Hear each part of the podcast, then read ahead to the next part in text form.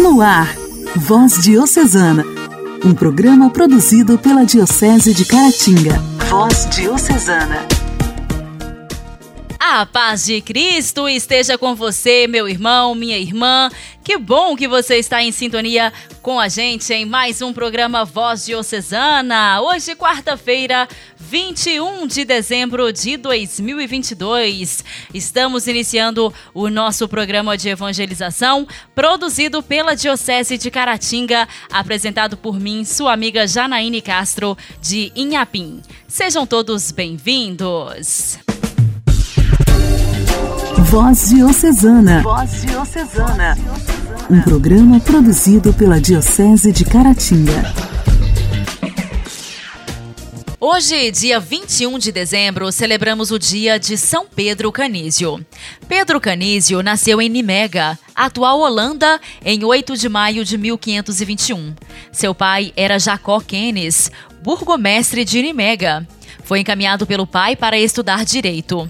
Cursou estudos na Universidade de Colônia para formar-se como advogado, sem, no entanto, descuidar de sua espiritualidade. Descobrindo o seu chamado com o auxílio de um padre jesuíta, Pedro Canísio, tornou-se o primeiro jesuíta alemão, tendo entrado na Companhia de Jesus em maio de 1543. Recebeu a ordem sacerdotal em junho de 1546 Neste mesmo ano, publicou as obras de São Cirilo de Alexandria, sendo o primeiro livro mandado imprimir por um jesuíta. Foi teólogo do Concílio de Trento e um grande pregador e professor. Profundo devoto da Santíssima Virgem, Pedro Canísio foi conselheiro de príncipes, núncios e papas. Das 36 obras que compôs, as mais célebres são os seus três catecismos, largamente difundidos por toda a cristandade até o século XIX. A história de São Pedro Canísio é caracterizada pela profunda amizade pessoal com Cristo. São Pedro Canísio faleceu em Friburgo, na Suíça, em 21 de dezembro de 1597. O Papa Pio XI canonizou-o em 21 de maio de 1925, declarando-o, ao mesmo tempo, doutor da Igreja. São Pedro Canísio, rogai por nós. A alegria do Evangelho. O Evangelho. O Evangelho. Oração, leitura e reflexão. Alegria do Evangelho. O evangelho desta quarta-feira está em Lucas, capítulo 1, versículos de 39 a 45. Será proclamado e refletido por Dom Alberto Taveira.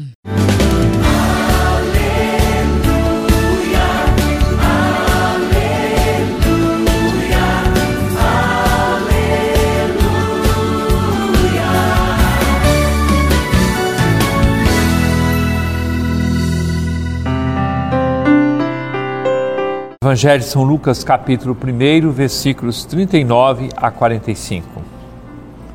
Naqueles dias, Maria partiu para a região montanhosa, dirigindo-se apressadamente a uma cidade da Judéia.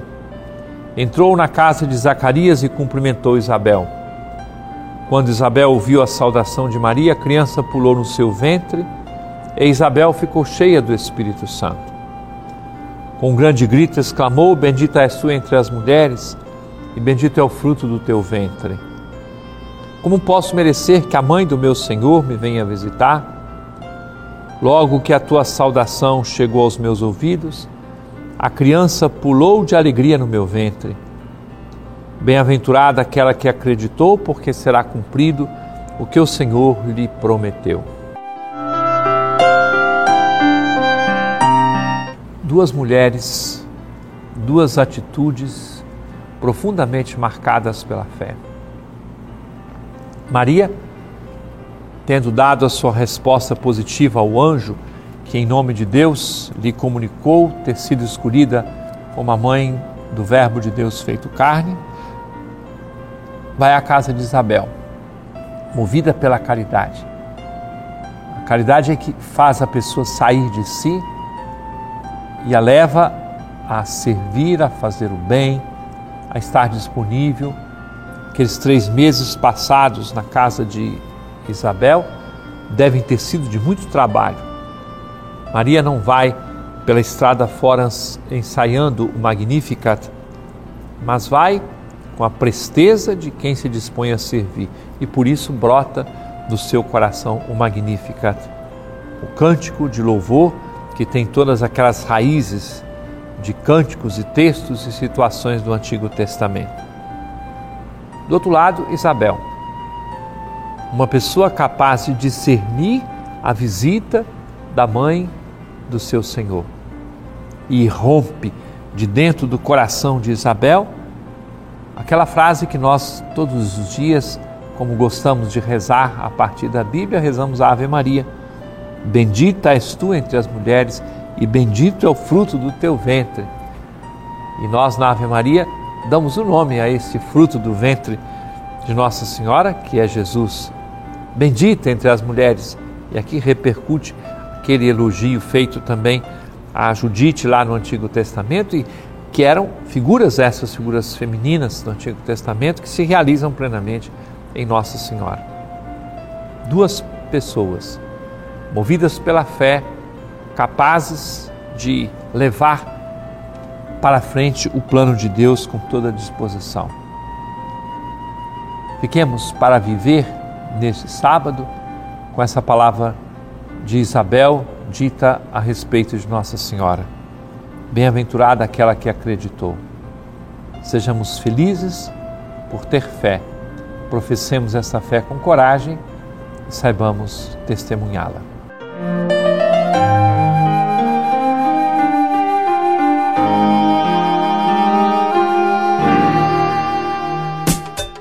Diálogo Cristão. Temas atuais à luz da fé. Diálogo Cristão.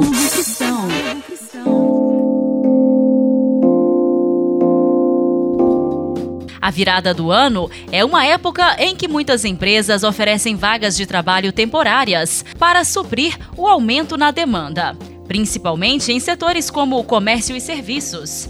Essa é uma oportunidade para muita gente que deseja ganhar um dinheiro extra ou mesmo tentar conquistar uma vaga permanente de emprego. No quadro Diálogo Cristão de hoje, saiba como são os contratos temporários e os direitos do trabalhador. Atualmente, as vagas temporárias no país são regulamentadas pela Lei 13.429 de 2017. Essa regra determina a existência de dois contratos distintos. Da seguinte forma: o trabalhador é contratado por uma empresa intermediária de trabalho temporário, que por sua vez é contratada pela empresa que oferece a vaga. Ou seja, a lei não permite mais que as empresas contratem diretamente trabalhadores temporários, sob pena de configurar vínculo empregatício. O advogado especialista em direito do trabalho, Fernando Zarif, explica como funcionam essas empresas intermediadoras de trabalhos temporários. É uma empresa típica de trabalho temporário. Às vezes a gente vê algumas modalidades parecidas, às vezes com algumas empresas que intermediam o contrato de estágio, ou mesmo em caso de prestadoras de serviço em geral, que acabam colocando seus funcionários em outras empresas, mas essas são empresas voltadas para a disponibilização de mão de obra temporária realmente. O especialista também ressalta que os trabalhadores temporários devem ter acesso a direitos semelhantes ao dos funcionários permanentes, como, por exemplo, o acesso ao refeitório e ambulatório. Já os direitos trabalhistas são de responsabilidade da empresa intermediária. Vale alimentação e vale transporte já é diferente, porque aí já é responsabilidade da empresa que intermedia o trabalho temporário. O plano de saúde é aquele que vier a ser estipulado com a empresa que o contrata. O 13 terceiro proporcional, sim. O 40% sobre o fundo de garantia, não. Nem o aviso prévio, nem o seguro-desemprego. A lei que regulamenta o trabalho temporário também estabelece que esses contratos sejam celebrados por, no máximo, 180 dias, podendo ser prorrogados por mais 90, caso a empresa que oferece a vaga tenha interesse em contratar o trabalhador de forma permanente, um novo contrato é celebrado e, nesses casos, o período de experiência é dispensado. Igreja, Igreja em Ação. Formação, CNBB, notícias, Vaticano, diocese, não paróquia, troco a minha Igreja fé. em Ação. Igreja em Ação. E hoje, no quadro Igreja em Ação, nós estamos recebendo o Padre José de Fátima, vigário da paróquia São Sebastião de Inhapim. Queridos irmãos e irmãs, a nossa paróquia São Sebastião de Inhapim, o planejamento quer dizer é um processo que sempre recomeça. Por isso nós dizemos que ele é uma espiritualidade, é um modo de ser da paróquia São Sebastião. Planejar a ação evangelizadora de modo geral significa organizar nossas forças humanas e materiais à luz da prática de Jesus em vista da evangelização, tendo como finalidade principal o reino de Deus. Importantíssimo é estar em comunhão com a igreja, a diocese, a forania. E é isso que queremos a partir deste ano de 2023, viver a unidade, ser igreja e participar. Assim, em assembleia, nós priorizamos família, catequese e juventude. Por isso também caminharemos unidos às pastorais e movimentos ligados a essas áreas, motivando-os, formando-os e auxiliando-os, para que nossas prioridades sejam alcançadas com êxito e que deem frutos. A campanha da Fraternidade de 2020 e 23 fala exatamente da fome. Isso edifica a nossa comunidade paroquial, isso edifica a nossa igreja, em que essa proposta é, vai nos levar a ter uma reflexão muito profunda neste ano 2023 no engajamento às nossas pastorais e os nossos movimentos. Com isso a gente é, volta toda assim a atenção né, para esse processo significativo da evangelização em nossas comunidades. Nós não podemos perder de vista né, aqui o, o trabalho sendo realizado assim de uma forma muito tranquila, em que as pessoas vão colaborando, cada um na sua maneira de, de ajudar a gente a evangelizar, mas um evangelizar com ardor missionário.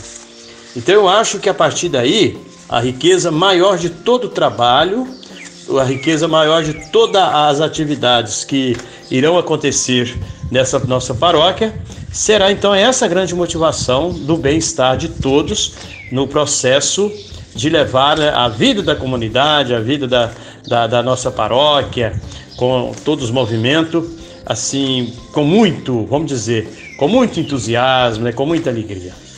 Então, queridos amados irmãos, eu já vou fechando né, essa nossa, esse nosso processo de trabalho, dizendo que a campanha da Fraternidade 2003 terá como tema Fraternidade e Fome e como lema Dá-lhe voz mesmo de comer. Próprio Evangelho de São Mateus, capítulo 14, versículo 16. Então, aproveitando o tema da campanha da fraternidade, nós trabalharemos também a economia paroquial, né? motivando e reativando o mês do dízimo, que é o mês de julho, nós vamos nos organizar com antecedência e participar das reuniões que acontecerão em todo o terceiro mês, né? Todo terceiro sábado do mês acontece. Então, eu, diria para vocês, né, assim, muita paz, muitas bênçãos de Deus para toda a nossa comunidade paroquial, para a nossa diocese, para todo o povo. E por fim, queremos agradecer a Deus, a São Sebastião, nosso padroeiro, e a Nossa Senhora Aparecida, padroeira do Brasil com as bênçãos de Deus, hein? Eu desejo também a cada um de vocês que tenha um santo Natal muito abençoado de Deus com a proteção daquela que é a Virgem Maria. Então, queridos irmãos, a Igreja Católica ela realiza todos os anos né, a campanha da fraternidade. Então, essa campanha envolve as comunidades com ações pastorais em todo o país ela é marcada pelo empenho de todos em favor da solidariedade e fraternidade, sempre abordando temas atuais. A cada ano ela propõe uma transformação social e comunitária. Podem ser desafios sociais, econômicos, culturais ou religiosos da realidade brasileira. Sempre somos convidados a ver, julgar e agir Deus abençoe a todos. Tenham uma tarde muito abençoada de Deus. Orar costuma fazer. Intimidade com Deus. Esse é o segredo. Intimidade com Deus. Compadre Elias Garcia. Elias Garcia. Costuma fazer bem. Olá, meus irmãos e minhas irmãs. Continuemos a meditar sobre nossa vida espiritual. Hoje vamos falar do valor da oração. A oração da manhã, feita diariamente, de modo consciente e contemplativo, define as atitudes que levaremos conosco para o dia. Dá-nos a moldura para olhar para a vida que está para além do peso do dia vindouro e dos avisos de desastres eminentes que vêm com as notícias da manhã. Leva-nos à fonte do que for necessário para nos aguentarmos à medida que avançamos renova o nosso sentido de propósito espiritual dia após dia. Dar-nos a visão do significado das coisas que fazemos, apesar de sua monotonia. A oração da manhã é, na verdade, a chave para sermos capazes de enfrentar não apenas o que virá, mas também o modo como o havemos de resolver. A oração da noite limpa-nos das impurezas do dia, leva-nos a fazer as pazes com nós próprios. Apesar das lutas do dia que ainda ficaram pendentes, que estarão ainda à nossa espera no dia seguinte, a oração da noite abençoa os esforços desse dia e promete-nos a bênção para o próximo. Fecha a porta desse dia para que possamos abrir a do dia seguinte com esperança e de braços abertos. Confirma em nós o sentimento de que o Deus que nos fez também conhece o pó de onde viemos e ama-o e acredita nele. E estará conosco em todas as lutas que nos trará o amanhã. É a rotina da oração diária que nos leva um dia para o outro, cheios de confiança, acompanhados pela misericórdia. Rezemos juntos. Deus onipotente, Abençoa o meu acordar e o meu dormir, para que eu possa viver em fidelidade ao teu amor. Deus te abençoe. Até mais.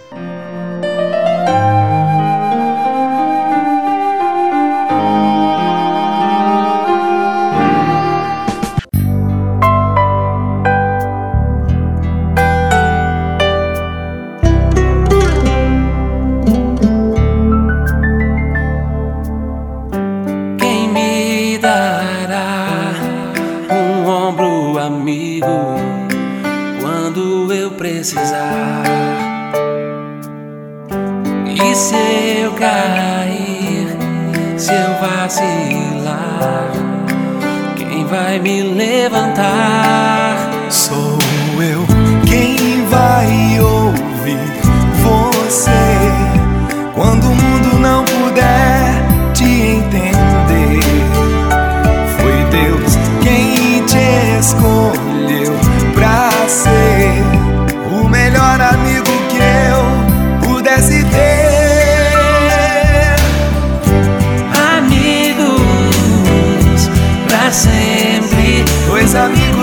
Nasceram pela fé.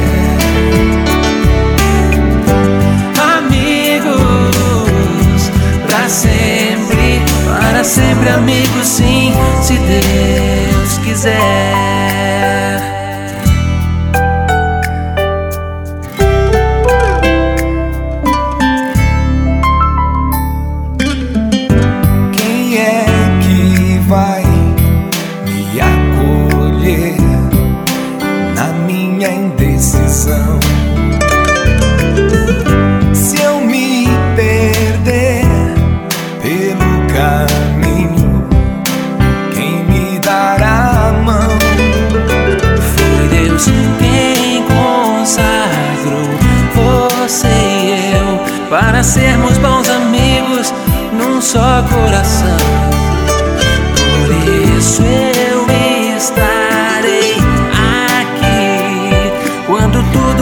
crescer sem solução. Peço a Deus que te guarde, que te guarde, abençoe e mostre a sua face e te dê sua paz. Amigos, para sempre, dois amigos que nasceram.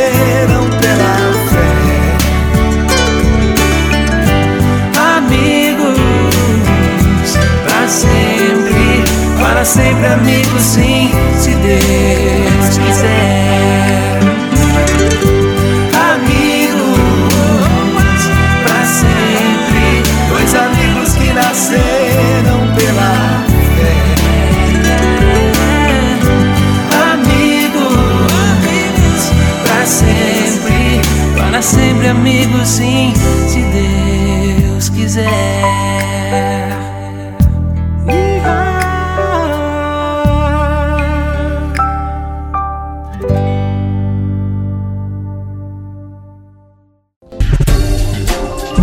Diocesana. Voz Diocesana.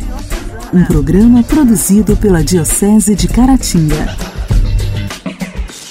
Meus amigos, foi uma enorme alegria te fazer companhia em mais esta quarta-feira. Agradeço muito o carinho da sua audiência. Se Deus nos permitir, estaremos de volta amanhã no mesmo horário aqui pela sua rádio preferida. Agradeço muito a sua audiência de sempre. Forte abraço, até lá!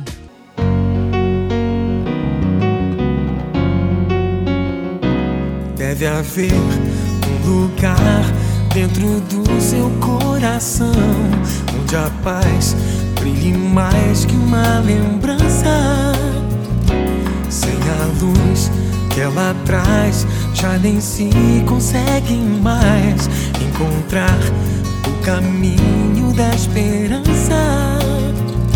Sinta, chega o tempo de enxugar o pranto dos homens, se fazendo irmão, estendendo a mão. Só o amor, mundo que já se fez,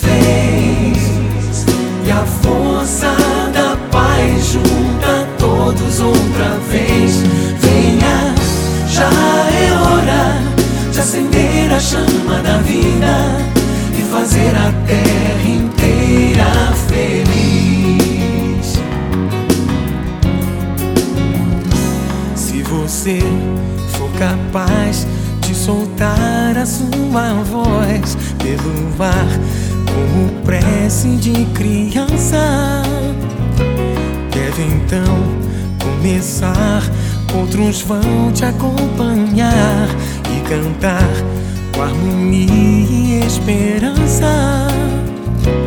Deixe que esse canto lave o pranto do mundo para trazer perdão e dividir o pão.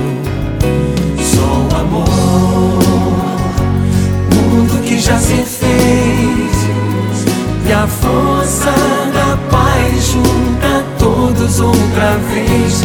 Venha, já é hora de acender a chama da vida e fazer a terra inteira feliz. Quanta dor e sofrimento em volta a gente ainda tem. Pra manter a fé e o sonho dos que ainda vêm. A lição pro futuro vem da alma e do coração. É buscar a paz, não olhar pra trás. Com amor. Se você começar, outros vão te acompanhar e cantar com harmonia e esperança. Deixe que esse canto lave o pranto do mundo para trazer perdão e dividir o pão. Só o amor, mundo que já se fez e a força da paz junta todos outra vez. Venha, já é hora de acender a chama da vida